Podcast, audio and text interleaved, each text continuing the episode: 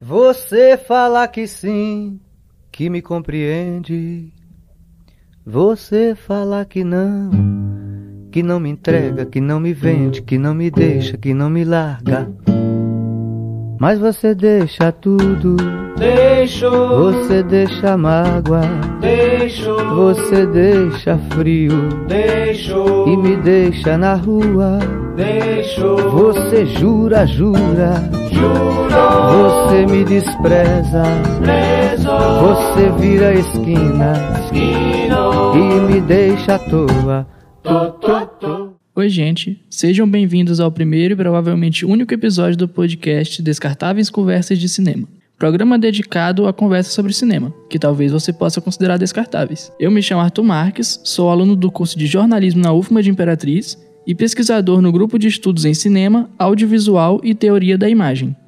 Hoje vou receber aqui meus dois colegas de pesquisa, Marcos André e Kennedy Mendes, para trocar uma ideia sobre Retratos Fantasmas, novo filme do diretor Kleber Mendonça Filho, recentemente adicionado ao catálogo da Netflix Brasil e selecionado como candidato brasileiro a disputar uma vaga no Oscar. E aí, Marcos?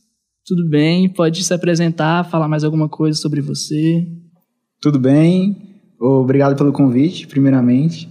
É, meu nome é Marcos André, eu sou aluno também do curso de jornalismo e estou no primeiro período agora, estou começando agora essa jornada. Eu também sou filmmaker há uns três anos, eu trabalho com produção e edição de vídeo para empresas e eventos e tenho essa carreira já. Já trabalhei em agência, mas hoje eu estou focado mais em vídeos autorais meus mesmos.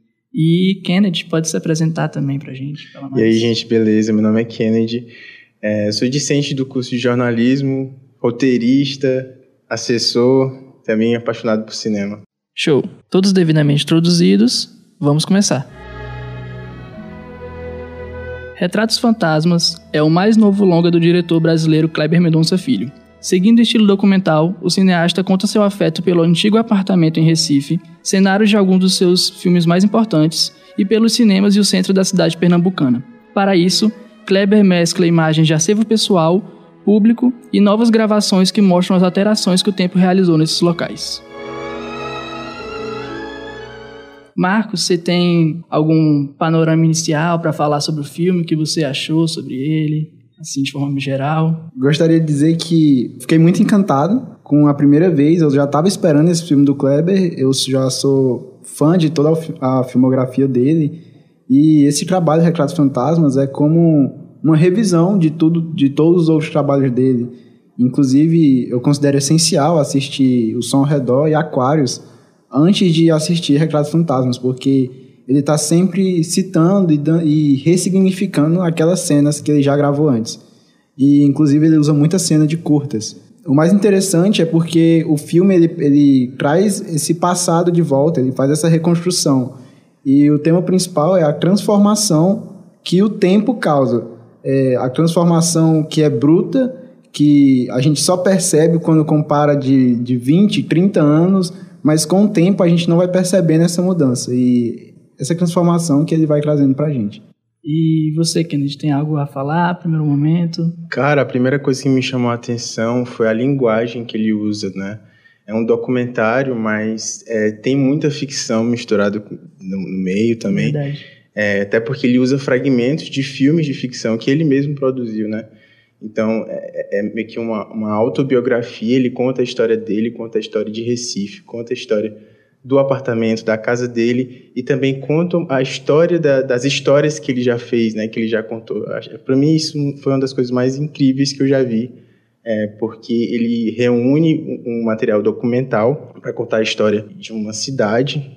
A cidade vira um personagem, né?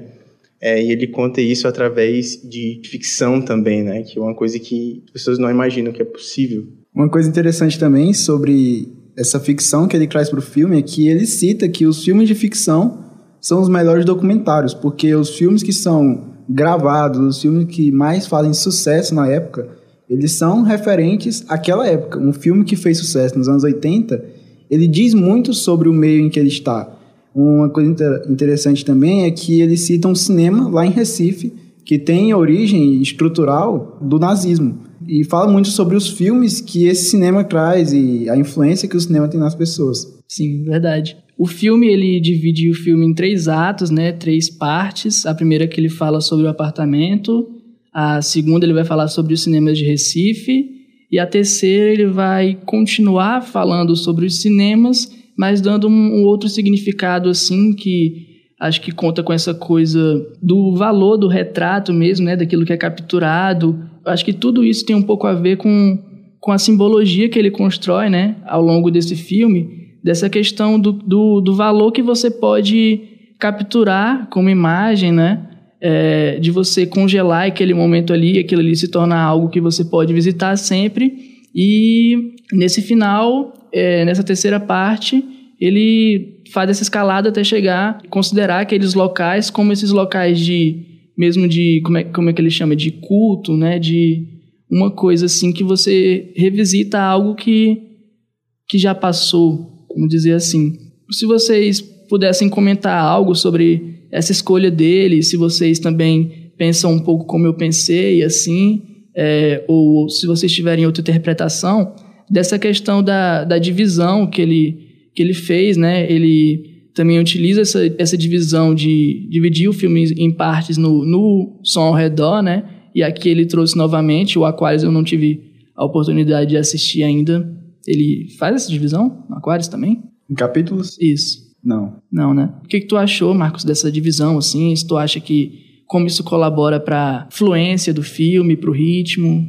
Pelo que eu percebo nessa divisão é que ele começa com uma lente macro, bem de perto, que é o Hum, apartamento bem íntimo, dele. né? Ele começa com a história da mãe dele. Sim. E como a mãe dele influenciou ele a gostar de cinema e depois como ele construiu essa carreira no cinema vindo do cinema independente, gravando filmes em casa, com os amigos, e isso vai se expandindo até abrir a lente e enxergar todo o Recife. Então, é a transformação da casa, a transformação da vida, a transformação do centro de Recife e também a transformação das pessoas. Uma coisa muito interessante é que ele coloca do, das histórias que se perdem. Tipo, como, por exemplo, o cinema que ele não conseguiu licença para visitar e gravar lá dentro, a- as ruínas do cinema. Sim. Então, são as histórias que se perdem, como o retrato que ele tirou a foto e ele não sabe quem é, e ele intitulou como fantasma.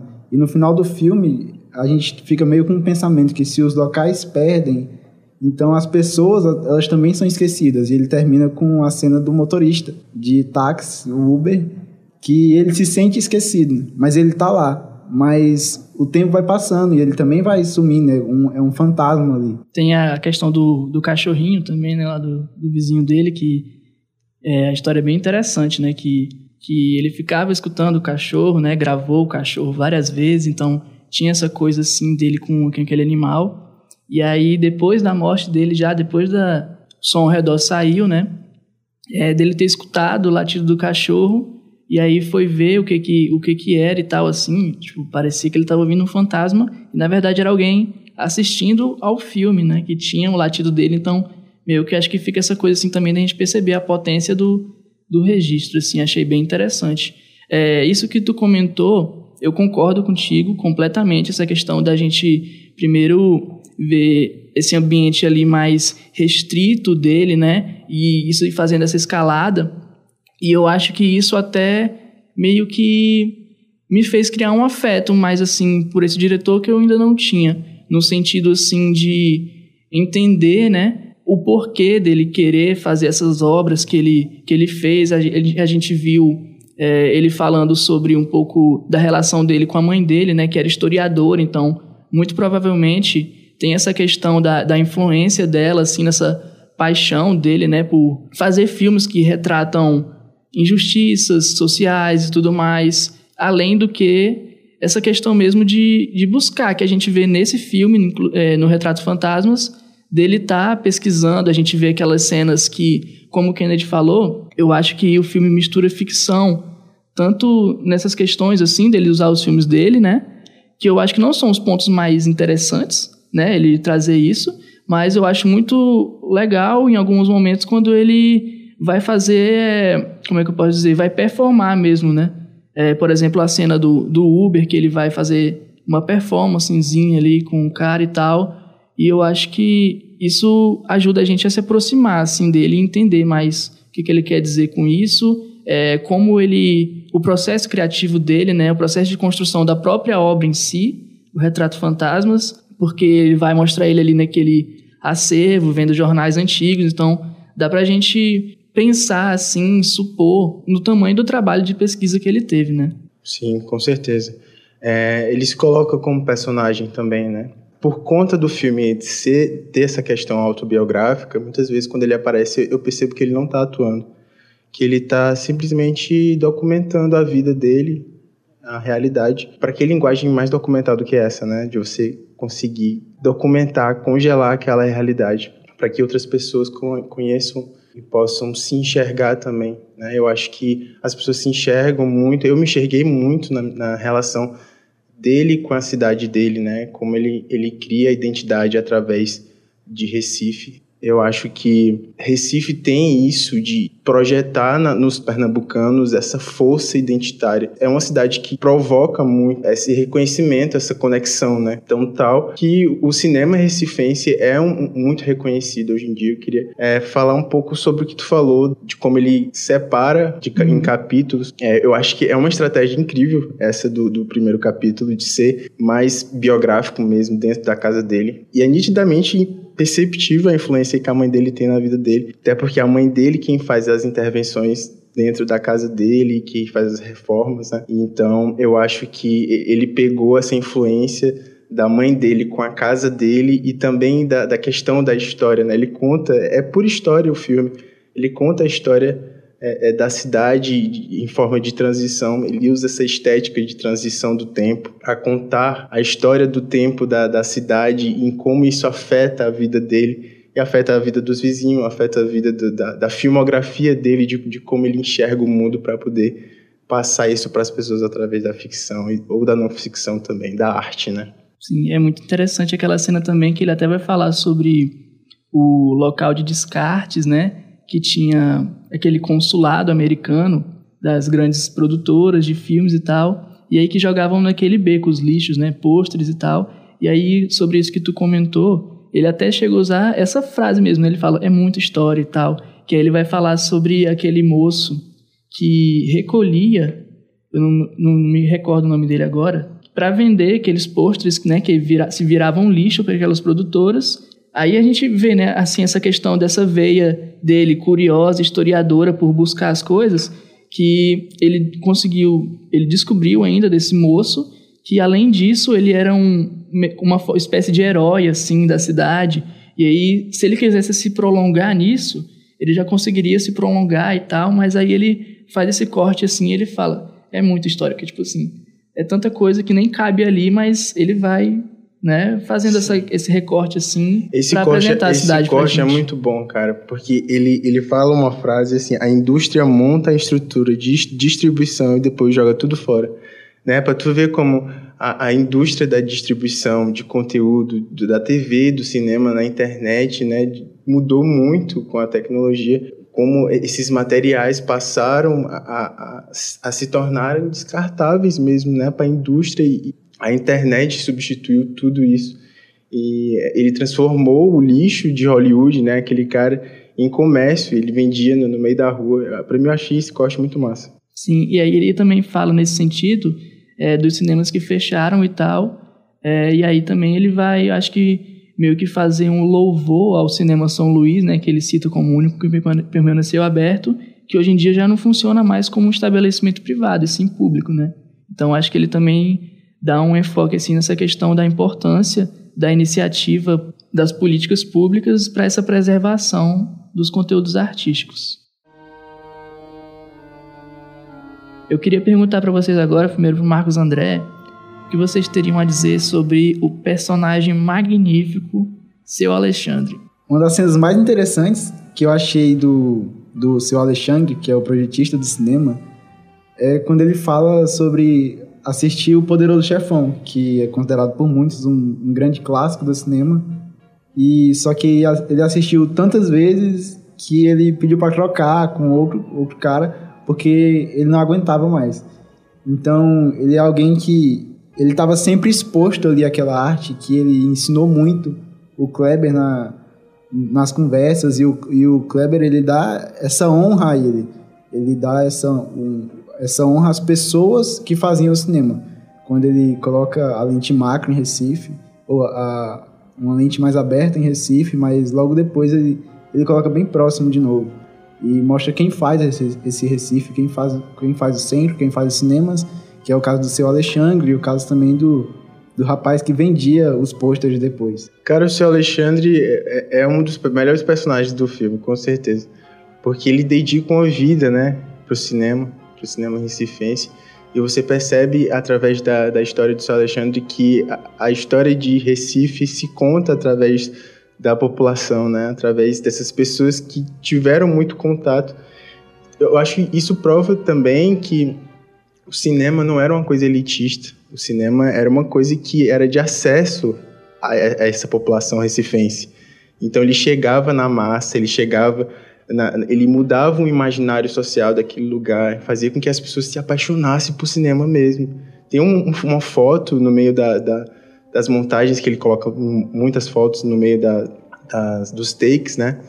Que tem um, uma frase de fundo, né? Cinema é muita diversão, alguma coisa assim que é uma imagem meio desfocada e ela foca lá nessa frase de fundo. Para mim, é muito representativo você ver que a cidade é, é, vivia através do cinema e, e é, fomentava muito essa cultura, né? E você perceber que com a passagem dos anos todo esse esse fomento à cultura, fomento à arte, ao cinema foi substituído porque ele chama de especulação mobiliária, né? De, de tantos é, prédios, tantas, tanta é, construção, tanta é, tudo isso substituído por comércio. É muito triste você perceber, mas também é muito gratificante você ter o privilégio de, de, de, de ver que essas histórias são contadas, que pessoas vivenciaram o passado para que elas fizessem, pudessem fazer essas comparações, para a gente ter acesso também, né? Porque sem esse tipo de, de produção, a gente nunca saberia o que, que existiu ali antes. Uma cena muito interessante também do seu Alexandre é a cena final dele, que é quando ele diz vai fechar o cinema e se eu não me engano é com uma chave de lágrimas. Isso. Que mostra o afeto que ele tinha, a paixão que ele tinha pelo cinema, que mesmo sendo exposto ao mesmo filme ou, ou fazendo a mesma coisa várias vezes, ele gostava daquilo, ele amava essa arte que é o cinema. E sobre o que o, o Kennedy falou também, que às vezes parece que os cartazes contavam a história da cidade vai muito do, dos filmes de ficção contando sobre o que está acontecendo. É, cartazes falando sobre diversão ou falando sobre sexo quando era um filme adulto. Pare, parecia que conversava com o que estava acontecendo na frente do cinema. Sim, uma outra coisa que é muito interessante é o fato dele, também do Kleber, ele ter algumas dessas coisas assim que são do acervo dele, né? Algumas dessas fotografias de marquises que ele tinha esse costume assim de ficar observando essa questão de da relação daquela palavra com a com daquela, daquelas marquises, daqueles, daquelas placas com a realidade, né? Ele fala que as marquises são uma espécie de, de representação do, do mundo, né? De fora. E é muito interessante isso porque também acho que também me, me fez criar também uma coisa assim mais de admiração por ele de você perceber, assim, nesses né, comportamentos, assim, é, da cinefilia mesmo, perceber a paixão que, que o cara tem por aquilo, sabe? As coisas que o cara fazia e tal, assim. É, é uma visão muito interessante, assim, eu acho, de mundo. E o que eu acho mais interessante na filmografia do Kleber e, e na visão dele de mundo é que ele registra o mundo dele, ele registra a cidade dele, ele registra onde ele cresceu então ele dá vida para aquilo, ele conta, ele conta a própria história, a história de quem tá com ele. Tem no trailer mesmo tem uma frase que o Kleber faz com Recife, o que o Scorsese faz com Nova York. Então ele conta a sua própria história. Ele não se preocupa em tentar fazer um, um filme épico, um filme de, de, de, ação, um filme de assalto a banco, por exemplo. Ele conta a, a história dele, a história do povo que, que é do que ele sabe falar. Inclusive, muitos, é, a maioria dos filmes dele re, é, retrata essa classe média de Recife, que é, a, que é de onde ele saiu e é do que ele sabe falar. Exato. Ele não, não vai vir no Maranhão contar a história de, de alguém que cresceu no Maranhão. Isso, isso cabe a nós que estamos aqui. No filme, eu, eu percebo que tem uma relação de catarse quando é, é, ele dá essa dicotomia, né? Do, do que um dia foi funcionou muito de um polo cultural de, de uma indústria de cinema que funcionou muito em uma cidade do Nordeste, né, que isso já é revolucionário por si só, e que isso deu lugar a, a um, um, outro, uma, outra, uma outra coisa, uma outra estética. Eu acho que a catarse entre a, a sedução do que era e a rejeição do que se transformou é um, um, um contraste que te faz, te, te seduz e, e, faz com que tu fique mais vidrado naquele conteúdo, né? Nesse sentido, né, dele ser esse cara assim super curioso também de gostar de contar histórias, eu acho que ele deixa isso muito, é, ele deixa isso explícito pra gente naquela cena final em que ele vai estar tá lá com o Uber, né, que a gente sabe que é uma cena encenada, né? Mas que eu acho que aquilo ali também é mais um mergulho assim pela personalidade dele a gente vê ele pedindo para fazer aquele percurso ali, né, para ele poder observar as coisas, que isso a gente já já dava para ter percebido que ele é essa pessoa muito contemplativa e tudo mais. Só que ali ele dialogando com aquela pessoa, ele gosta de ouvir é, quando ele começa a ser questionado sobre o que ele faz, de fazer cinema e tudo mais, ele dá para perceber que ele fica um pouco ali né? Ele não quer falar retraído. sobre ele, ele fica retraído, Sim. ele fica um pouco desconfortável, ele vai dando respostas assim, tipo, eu não acredito nem que seja tipo de forma grosseira e tal, mas ali meio sem jeito, né? Uhum. Mas quando é para escutar, e aí eu não sei se, né, a gente não pode deduzir se ele é assim na vida real, né, se ele é assim no cotidiano dele, mas ele se, se retratou como uma pessoa assim. Na hora que aquele moço começa a contar as histórias dele, tanto da questão dele aprendendo trombone, trompete, né, daquela música que ele gosta, quanto para falar dessa questão do superpoder dele, né, que aí é, ele primeiro fala do trompete, né, é, ele começa se apresentando e aí a gente vê o Kleber super envolvido pela história dele, tal, achando interessante. E aí quando o Kleber começa a ser questionado, ele fica um pouco mais retraído e aí o, o motorista vai direcionar a conversa novamente para uma coisa dele e para algo que chamou a atenção do Kleber, assim, né? Por ser algo assim que ele achou interessante, diferente, que é a questão dele falar, ah, eu tenho um superpoder e tal. E aí a gente percebe, né? Ele utiliza esse, esse, esse diálogo para também comunicar uma outra coisa muito profunda, como o Marcos falou, e além de também ter atingido um, um visual muito interessante ali naquela questão, né? Do, motorista desaparecendo ali. Foi bem legal. Sim, eu acho que essa cena ela retrata muito a metáfora, como o Kleber ele usa a metáfora nos filmes dele, né? Como ele gosta de usar esse tom tenso para comunicar a subjetividade, fazer com que o discurso seja aberto e as pessoas interpretem de várias formas possíveis, né? Ele deixa muito aberto isso, eu acho que essa última cena de ficção retrata muito bem isso, a forma como ele deixa o suspense no ar. Ele consegue fazer filme de suspense muito bem, e um dos traços da, da filmografia, eu acho que ele deixa nessa parte do documentário.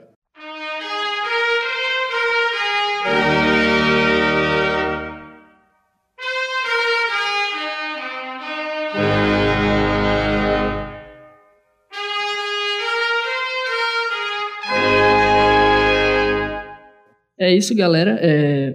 Vocês têm alguma consideração final para falar? Cara, eu queria falar que eu fico muito feliz do cinema nacional ser reconhecido através do cinema para... do cinema pernambucano, através do cinema recifense.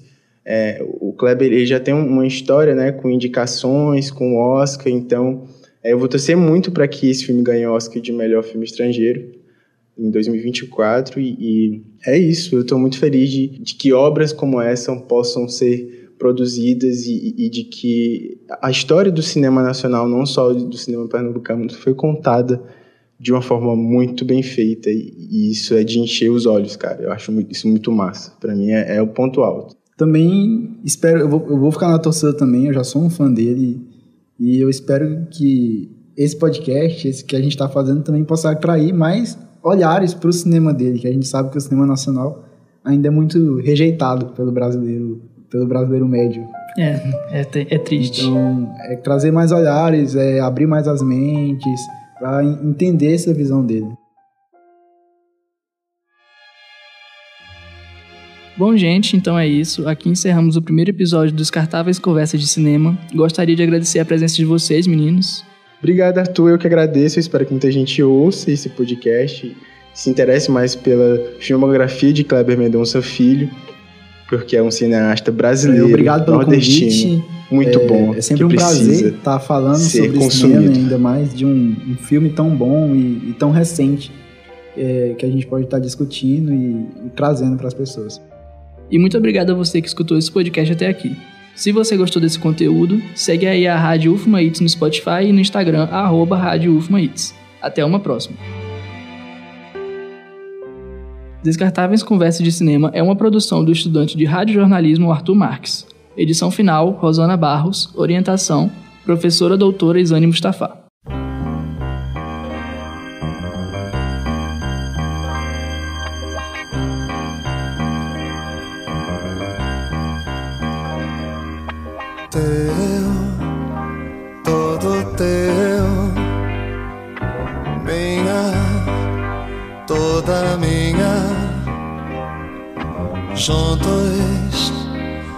Essa noite. Quero te dar todo o meu amor.